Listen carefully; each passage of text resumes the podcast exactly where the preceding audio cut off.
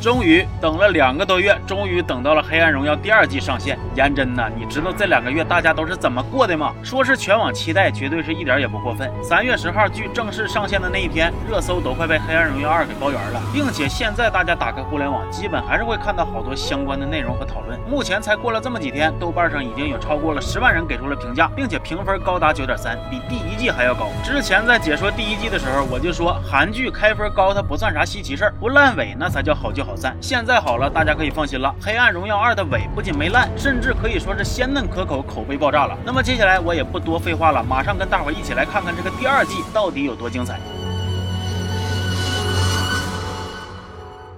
学生时代惨遭五人霸凌的女主温东恩，用了长达十八年的时间，谋划了一场庞大而且艰难的复仇。她要让当初对她实施侵害、毁掉她人生的恶魔们付出代价。这些恶魔包括霸凌者，也包括那些冷眼旁观、推波助澜的人们。她要跳一场酣畅淋漓的剑舞，且双手不沾鲜血。在上一季结尾，霸凌团中最主要的角色，也是东恩复仇的最大目标朴妍珍，来到了东恩所住的公寓。而同样来到此地的，还有朴妍珍的有钱的老公何道英。朴妍珍率先发难，质问何道英为什么会在。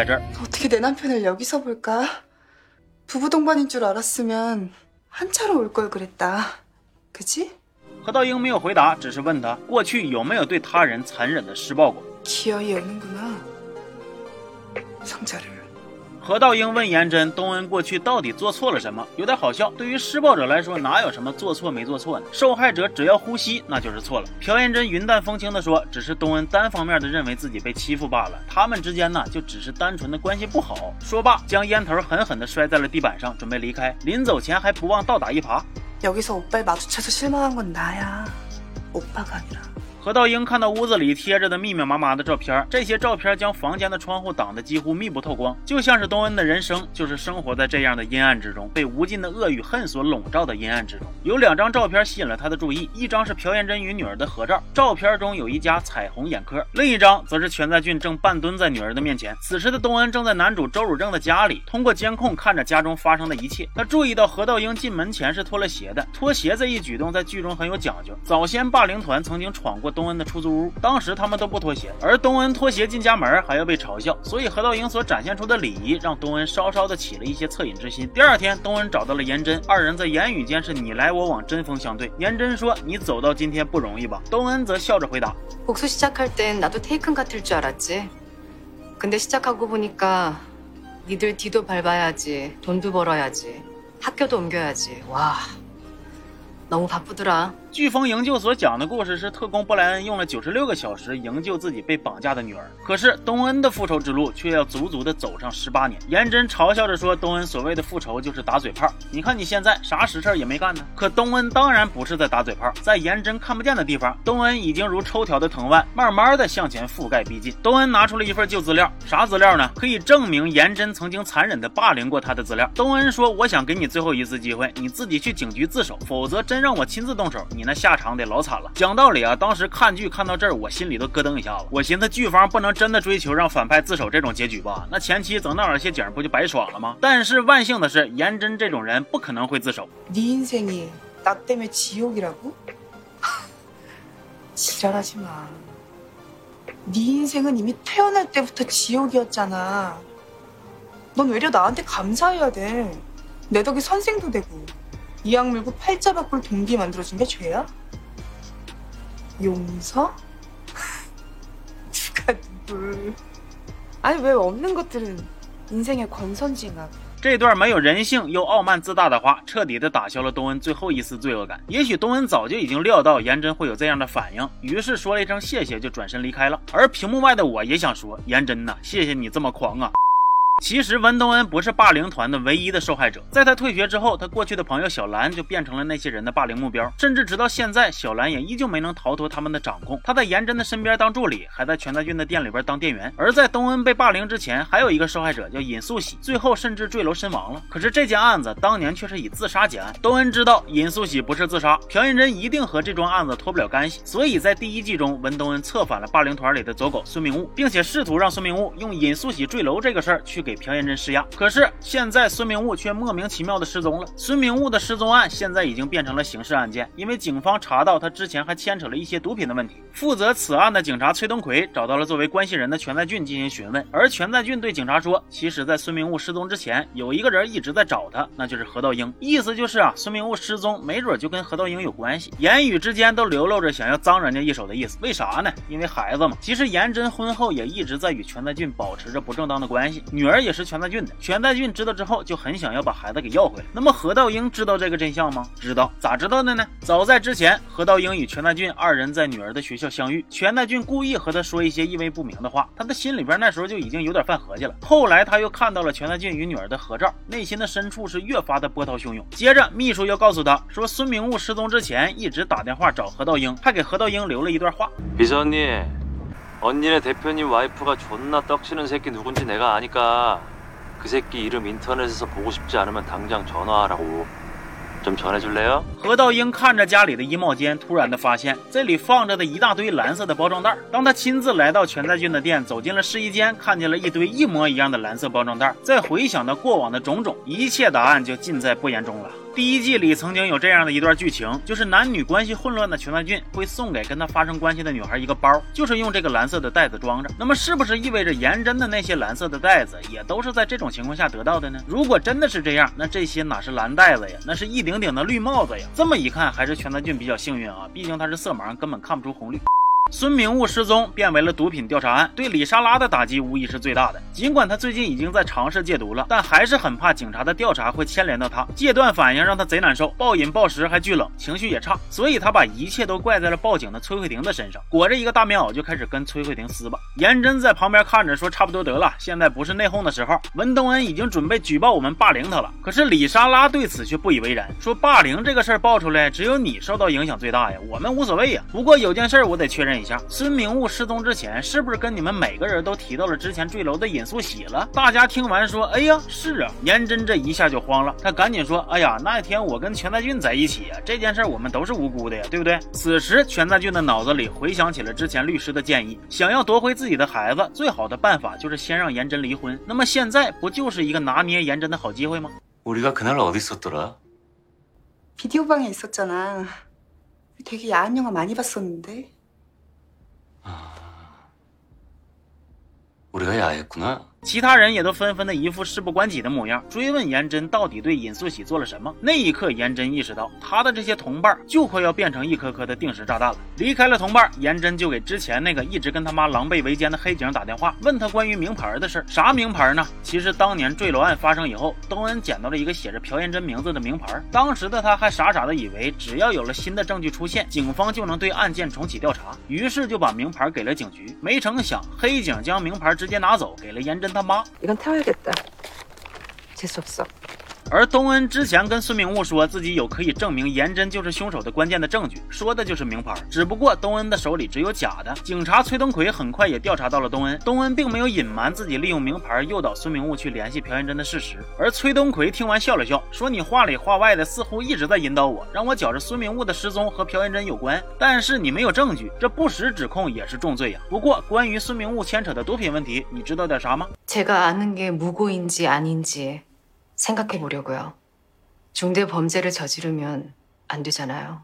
颜真责怪黑警，认为他当年对尹素喜的案件处理的不够干净。黑警却满不在乎地说：“事情已经过去十八年了，名牌你妈处理了，尹素喜的尸体应该也已经在太平间烂掉了。就算现在案件重启调查，最后也会跟当年一样以自杀结案。”颜真听到这个话，立刻就露出了笑脸，说：“哎呀，叔，人家就是想听你说这句话嘛。啊，对了，听说最近您好像还收购了一个汽车旅馆，那为啥他要提汽车旅馆呢？因为黑警买汽车旅馆的钱都是这些年从颜真他妈那划了来的。”颜真提这个事儿，就是希望黑警别忘了他从他们家获了多少利。但是他们不知道的是，其实尹素喜的尸体已经不在太平间了。之前因为尹素喜的家人始终都不肯接受判决的结果，所以尸体就一直存放在首尔的一家医院的太平间里。可是当周汝正拉开了写着尹素喜名字的冷柜，里边却是空空如也。虽然太平间不是什么人都能进，但是周汝正恰好就是那家医院老院长的儿子，所以大家多少也都得给他点面子。经过询问，周汝正得知尹素喜的尸体文件上虽然说是。是放在太平间，但是实际上是在冷冻室。这件事儿属于医院里的机密。那具体为啥要这么做呢？负责看管太平间的医生也不知道，只是说这是老院长还在世时的指示。那老院长为啥要这么做呢？其实是因为老院长为人善良，当年他擅自做出了这样的决定，也是期待着能帮这个可怜的小女孩等来一个真相。东恩目前已经住进了周汝正的家，不过没买床，买了一个帐篷。为啥要买帐篷呢？我猜测可能是因为帐篷的空间狭小，比较容易给他安全感。同时，帐篷又比较清爽透光，跟他之前阴暗潮湿的居住环境不一样。他对居住环境要求的改变，其实也是在暗示着他未来人生的转变。他想要的光明就要来了。要说周汝正面对东恩呢，完全就是典型的忠犬男。 디저트. 우와, 내가 제일 좋아하는 게 군고구마인데. 전엔 국수랬는데. 우와, 내가 두 번째로 좋아하는 周汝正说喜欢吃烤地瓜，可能只是想要讨好，但是他接下来对东恩说的 “Welcome home” 绝对是最最发自肺腑的真心话。东恩看着周汝正搭好的帐篷，明亮、温暖、干净，没有仇恨，那是东恩最陌生且从来不敢奢求的家。晚上，东恩与周汝正一起吃着南方精心准备的浪漫晚餐，韩国偶像剧那浪漫的小气氛嗷一下就上来了。只不过东恩无心浪漫，还想装病离开，周汝正则顺势的抚上了他的额头。而这一次，东恩竟然没有被异性的接触吓到。 나 받아줘서 고마워요. 당황했죠? 황당하고. 당연했죠. 어명인데. 周汝正曾经问过妈妈这样一句话： 내가 메스를 망나니의 칼로 쓴다고 하면 엄만 반대할 거야? 무슨 소리야? 내가 아빠랑은 다른 선택을 하면 말이야. 내가 좋아하는 사람이 아주 끔찍한 일을 당했는데 그 복수를 돕고 싶어서. 按理说，当妈的听到儿子的这种危险发言，肯定是反对的。可是周汝正他妈却说 네 아빠 사람 좋고 착하고 정 많고. 하. 근데 맹목적인 선의와 윤리는 허울뿐인 영광 그뿐이더라. 엄마 네가 아빠 닮았다고 생각했는데 이제 보니 아니야. 그거 엄마 피거든. 돕고 싶니? 그럼 들키지 마. 그게 너의 천국이면 엄만 반대 안 할 거야. 就是这段话让我对周汝正的母亲这一角色肃然起敬。盲目追求善良与伦理，只会换来虚有其表的荣耀。这一下就点出了全剧的主题：所谓黑暗荣耀，就是不再追求以德报怨，就是要让坏人得到应有的惩罚。这就是东恩所追求的荣耀。而周妈妈的这段话也给周汝正吃下了一颗定心丸，让他可以继续的全力以赴帮助文东恩。当然了，东恩的复仇小队可不是只靠周汝正，别忘了还有特工在民间的神助攻大婶呢。说大婶的老公依旧家暴成性，母女俩的日子非常难熬。当大婶看着女儿又一次的被打到伤痕累累，她极其愤怒，可是女儿却极为冷静的安抚着她。 하지 마. 괜히 가서 더 맞지 말자, 엄마. 우리만 손해야, 어? 소주 네 병이나 사들고 왔더라. 잠들려면 멀었어. 这份冷静让人心疼，能够看出他对自己的家暴父亲的生活习性非常了解，甚至可以说已经是习惯了。而这份习惯更是让人心疼。这一段的背景音中有呼啸而过的警笛声，可能就是暗喻着大婶不是没有想过去通过法律途径解决家暴男，只是这一次次的失望与失败，让他最终就只能靠自己与东恩组成复仇者联盟。因为颜真已经去过东恩家了，所以为了安全起见，东恩将一个很重要的东西交给了他信任的十八年前就帮助过他的女校医。是什么东西呢？尹素喜案的调查报告。那么东恩又是怎么拿到的这份报告呢？那是二零一一年的冬天，东恩曾经在太平间的门口见到了尹素喜的妈妈。他妈妈是一个聋哑人，手里拿着报告，看见东恩之后，就像看见救命稻草一般，焦急地比着手语，跪地祈求，希望能有人看看他那可怜的女儿到底都经历一些什么。尹素喜惨遭虐待、强奸，最后被杀害，死亡时肚子里还怀着孩子。可是坏人却逍遥法外，毫发无损，只留下了可怜的母亲，就像个活死人一样，浸泡在由痛苦化成的福尔马林中。多年以来受尽了折磨，可是没有人愿意听他说，没有人在乎真相，只有东恩选择伸出手，将尹素喜妈妈的仇恨一并接下，试着帮尹素喜一起报仇。这也是多年来支撑着东恩没有中途放弃走向死亡的重要的原因，因为他的身上背着两个人的痛苦的阴暗的青春年华。晚上，东恩将墙上的照片全部摘下，突然他猛然的想到自己好像丢了点啥，那到底是丢了啥呢？ 내려요, 아줌마. 사람 잘못 보신 것 같은데. 제대로 봤는데?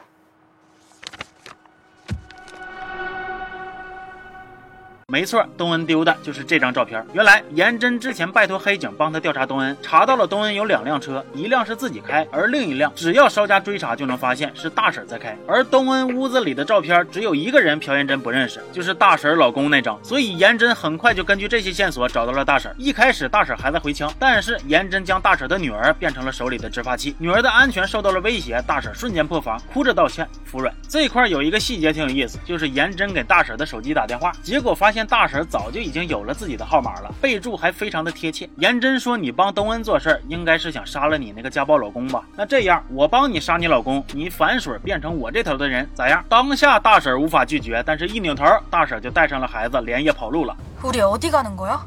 목적지는 없어. 지금 일단 계속 달릴 거야. 왜? 혹시나 뒤를 밟을지도 모르거든. 내일이나 모레쯤에 세 명씩 다시 돌아올 거야. 왜? 그때쯤엔 엄마가 잘 따돌렸을 거고 어디로 가야 안전한지 알거든. 지금은 아무것도 묻지 말고 그냥 엄마가 시키는 대로 해줘. 엄마, 엄마 진짜 개멋있어. 대박. 엄마 음악 듣자. 우리 오빠들 노래 튼다? 大婶的女儿坐在了副驾，兴奋地听起了歌。能看出这个孩子也是一个苦中作乐的乐观性格，遗传了他妈，真好。那么万幸的是，大婶并没有叛变。其实东恩在发现照片丢了以后，就立刻告知了大婶。颜真可能已经注意到了他的存在，让他做好心理准备，属于就是我又预判了你的预判啊。完了，之前有一个镜头是颜真把大婶的包倒在地上，对吧？正是因为大婶已经提前把相机掏出来扔在了车里，才没有被颜真发现。而且在见过颜真之后，大婶还关了手机，带着女儿一顿开车，先跑再说。之后再尽量找机会跟东恩联络。咱就说大婶在当地下工作者这一块，那天赋点属实是点满了。就这样，他们二人将计就计，大婶成功化身碟中谍。 전 오늘부터 박연진의 사람이에요. 문동은 씨.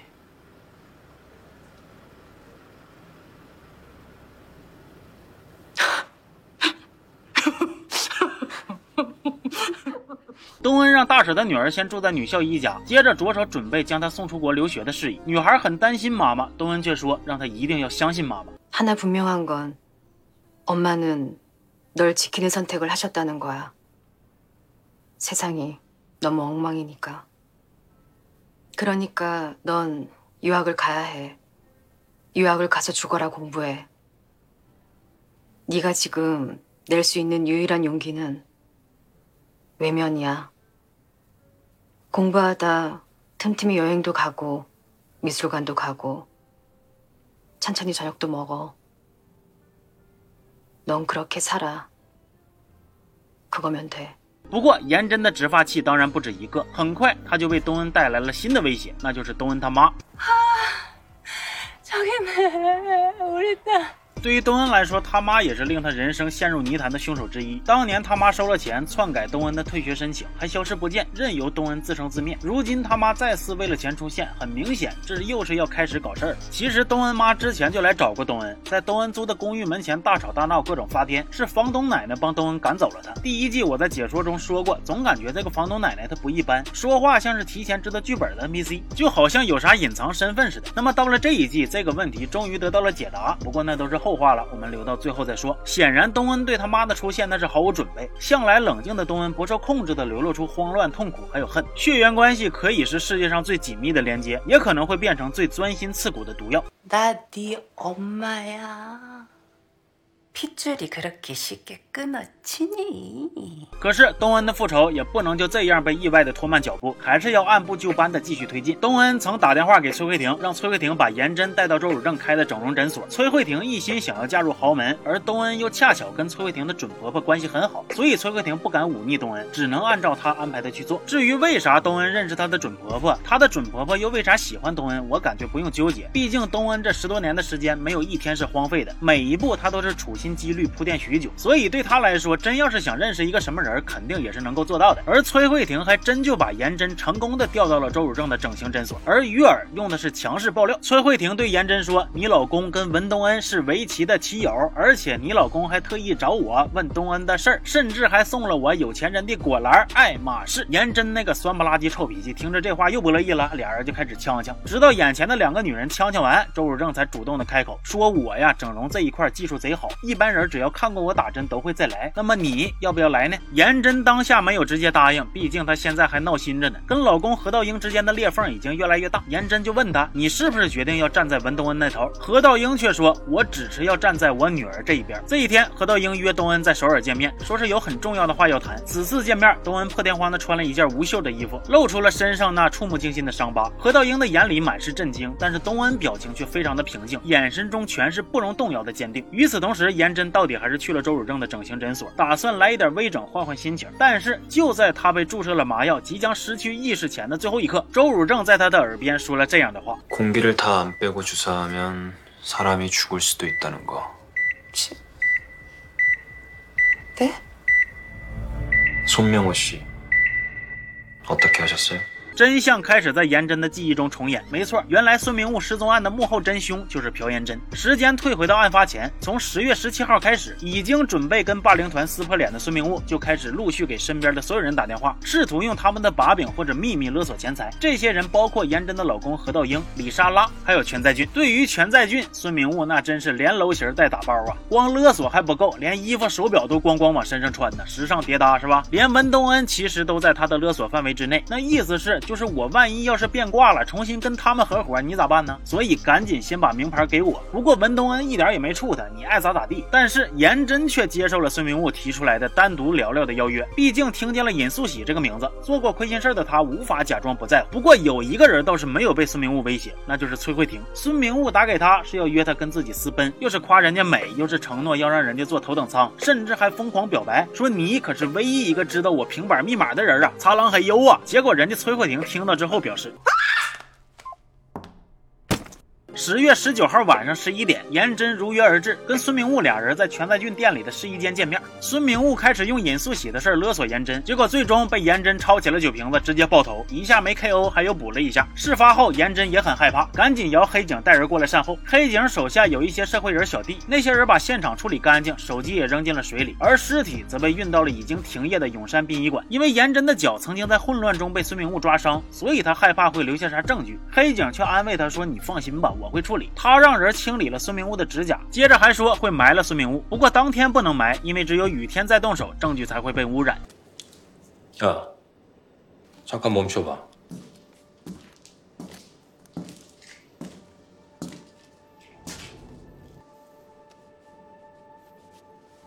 终于，颜真的麻药劲儿过了。从病床上醒来后，他慌忙的逃离了医院，因为他不确定自己昏迷前听到的那句话是不是自己的幻觉。颜真对着镜子仔细的检查着身体，害怕自己的身上会被冻杀手脚。此时的他并不知道周汝正到底是何许人也。如果他知道，就不会担心身体有没有受伤这种小事儿了。因为周汝正真正要做的，可比直接伤害他要可怕的多。另一头，东恩与何道英相对而坐。面对何道英时，东恩一直很坦白，毕竟他知道像何道英这样的男人绕弯子没没有任何意义，所以他就直说了，希望何道英能够离开颜真，因为他希望颜真的身边空无一人。可是何道英却说自己不会离开颜真，为什么呢？何道英自己也说不清楚为什么。也许像他这种人，面对任何事儿都掌握主动权，高高在上已经成为了常态。可是如今却总是不自觉的被东恩吸引，这是一种从未有过的全新体验。所以他拒绝东恩，享受一种与东恩过招博弈的感觉。用他自己的话说，他享受棋局中的窒息时刻。终于，忙碌的一天结束了。晚上，周汝正和东恩回到家，二人告诉了彼此自己今天都做了什么。看见东恩穿着无袖的衣服，周汝正表情看似平静，但是东恩却问他自己的伤疤是不是会让人看了之后不舒服。周汝正却说 아닌데 그런 거. 하도영 만나러 가면서 왜 이렇게 예쁘게 하고 갔대? 추리닝 입고 가도 됐을 텐데. 그런 표정인데. 甜呐，甜到了。其实聊到这儿，我想稍微说一下男女主之间的感情线。我知道很多同学看复仇爽剧都不太愿意看太多的感情戏，我也一样。但是我觉得《黑暗荣耀》里男女主的感情线它不太一样，它在剧中不管是占比、尺度还是分寸都拿捏得很得体。而且宏观的来看，我甚至觉得这段感情线非常有必要，因为这是一次推动了整个剧情发展，甚至可以说是为全剧锦上添花的双向救赎。当我越往后看，这种感觉就越强烈，而且男女主的感情就非常的纯粹纯洁，发乎情，止乎礼，多一分则淫，少一分则寡，简直是甜的恰到好处。我只能说金大编剧果然是功力不俗啊。接着咱们说回剧情，颜真被那次医美奇遇搞得是心烦意乱，家里的老公也是火上浇油。她去买菜，特意发短信给何道英，请他晚上回家吃饭，想主动示好。结果 왜 샐러드를 먹어? 문자 못 봤어? 봤어. 근데 왜 답장 안 해? 했어 무응답으로. 此时闹心的不止颜真，还有他妈，因为他妈终于从医院的员工口中得知，尹素喜的尸体其实不在太平间，而是在冷冻室。他妈完全想不通这是为什么。而霸凌团中的其他人目前也是各自打着小算盘。之前小兰告诉全在俊，颜真的老公曾经来过店里，全在俊倍感不妙，想要查监控看一看，结果意外得知十月十九号及以前的监控录像，颜真都让小兰给格式化了。十九号，孙明悟好像就是十九号之后失踪的呀。于是全在俊赶紧去找人恢复被格式化的监控录像。而崔慧婷那头，他实在是好奇，为啥孙明悟会失踪？难道也跟自己一样被文东恩给威胁了吗？他想起了孙明悟之前提到过的平板，打算拿来研究一下。结果当他拿到平板之后，却有了重大的发现，有一条十月十九号的录音被 iCloud 同步到了平板上，正是孙明悟遇害那天的录音。这给崔慧婷乐的呀，他知道有了这个玩意，自己终于能在颜真的面前抬起头了。那至于大婶那边，这些日子颜真都在派人紧盯着大婶和她老公，所以大婶不能擅自离离开家。还好。女儿已经被妥善安置，可是独自一人面对那个家暴成性的混蛋，大婶的脸上总是布满了伤痕。东恩及时将大婶的女儿即将去留学的消息托爆炸头小姐妹传达给了大婶，希望能带给大婶一些安慰，同时还附送了一支口红。口红美丽鲜艳，对于大婶来说是多么珍贵、温暖，而且完全出乎意料的礼物。终于在大婶的女儿即将出国的这一天，东恩想要尽力帮大婶争取一个能去给女儿送机的机会，可惜最后还是被突然出现的颜真给截胡了。话说颜真，你真是啊，进谁？家都不妥协呀！颜真说要大婶继续听他的摆布，出门帮他调查。调查的内容除了东恩，还包括霸凌团其他三个人的最近的动向。颜真还说这几天你老公没回家，是因为我给了他钱让他去赌。但是今天因为你想偷跑，你不乖了，所以我决定不给他钱了。그정도벌은받아야지아줌마도 那一天，大婶终究还是没能去为女儿送机，独自在家中承受着老公的暴行。但是此时，大婶的内心深处已经没有了恐惧与绝望。她知道，很快她就能脱离魔窟，涂上鲜艳的口红，开启新的人生。晚上，家暴男发现了大婶的包里边有很多钱，又是一阵暴怒，以为是大婶有钱不给他，甚至还以为这是自己的女儿去酒店上班赚的钱。他甚至还觉得钱赚少了，纯纯畜生。大婶解释说呀，这不是自己的钱，是有人让他拿自己的手机去勒索、恐吓一个女人。大婶太害怕了，就不敢接这个活儿啊！家暴男一听可就来劲了，你不敢，那你不敢，我敢呐！这是赚大钱的活儿啊！于是，一手就接下了这个活儿。那么，他接下来要恐吓的人是谁呢？对喽，就是颜真他妈妈。很明显，这又是东恩设的套。他们故意挖了个坑，让大婶的老公跳，目的就是要搭建出一个狗咬狗的美好局面。此时的颜真不知道，原来连他的妈妈都已经被东恩编入了复仇的棋局。他也不知道，原来他的嚣张人生已经正式进入了倒计时，因为东恩的手里边握着一个能。够一击必杀的武器，比直发器凶狠一万倍。啥武器？那就是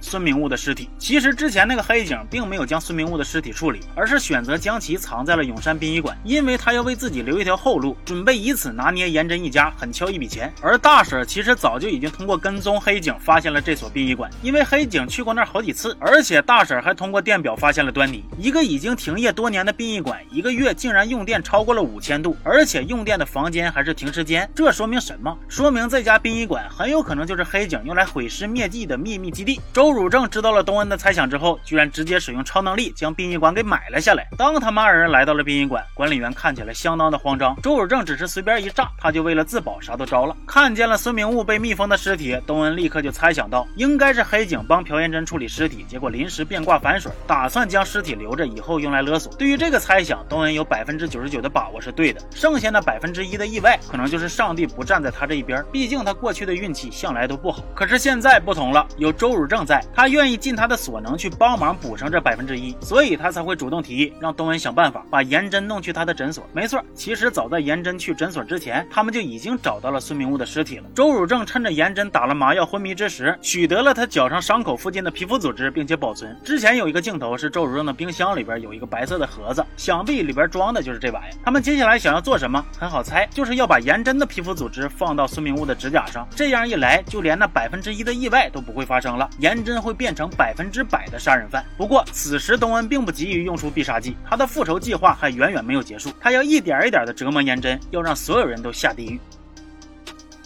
大婶告诉了颜真，东恩其实还有帮手，就是开整形医院的周汝正。同时，周汝正也是当年处理尹素喜尸体的那家医院前院长的儿子。这个消息对于颜真来说宛如重磅炸弹，令他无比恐慌。而家暴男在勒索恐吓这件事上也是越干越起劲儿，咣咣发消息啊！颜真妈只能再去找黑警处理。可是黑警现在对他显然已经没有过去那样的有求必应、逢传必到了。毕竟他觉着自己的手里有了人家的把柄，腰杆挺的就是直啊！最终二人是不欢而散。在第一季中，东恩所在的学校有一个锅盖头男老师，一直很阴沉，似乎总是对东恩充满了敌意，又似乎是夹杂着觊觎，让人看着就不得劲儿。在这一季里，他依旧是如此，甚至还试图搞职场霸凌，各种找东恩的麻烦。那我们东恩还能怪你这个？其实这个锅盖头是一个喜欢拍小女孩裙底的老变态。东恩拿到证据之后，寄给了全在俊。他知道，就全在俊那个疯样，肯定是不会放过锅盖头。而全在俊在看见了自己的女儿被变态拍了照片之后，确实是杀去了学校，见面就是一个大逼斗，紧接着一顿海扁，打的锅盖头是满脸是血。看见这个血腥的场面，妍珍的女儿吓坏了，就给何道英打电话。当然了，我猜这也是东恩授意的。一石二鸟，惩治变态的同时也催化了全在俊跟何道英的矛盾。果然，何道英跟全在俊那是俩爹相见分外眼红啊。全在俊也没端着，直接说，你啥都知道，对吧？你知道我才是孩子的亲爸爸，对吧？接着二人扭打在了一起。不过咋说呢，基本就是全在俊单方面挨打吧。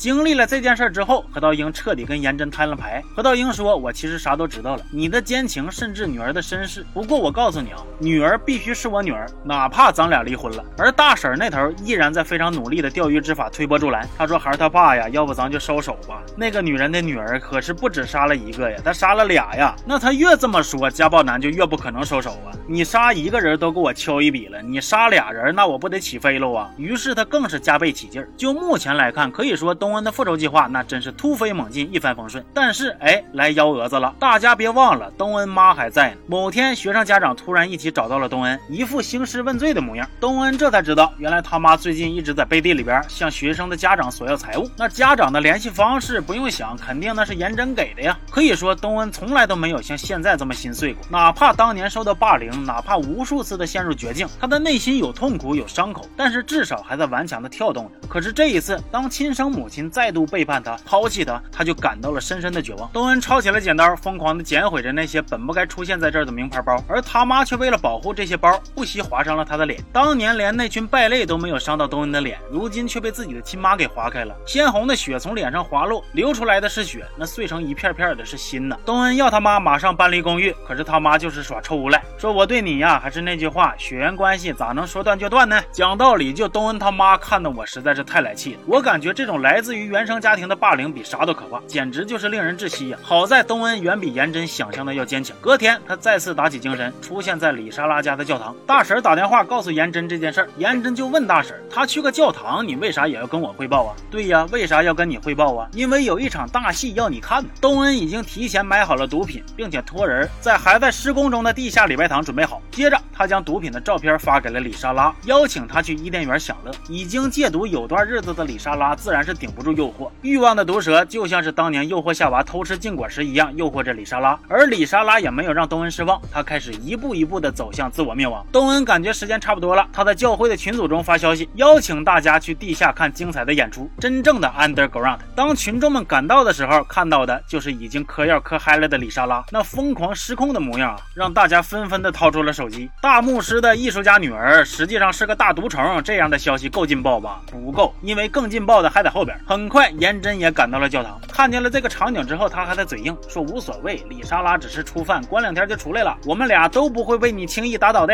그래? 그럼 어디 최선을 다해 매달려 있어봐. 기상캐스터 A 씨. 原来东恩已经授意小姐妹将尹素喜妈妈的手写信发到了网上，揭露气象播报员 A 小姐的霸凌恶行。很快，舆论就发酵了起来。 이사라는 금방 나와도 너는 못 나와. 넌 살인이고 초범도 아니잖아. 증거 있어? 증거 있냐고. 엄청 나지.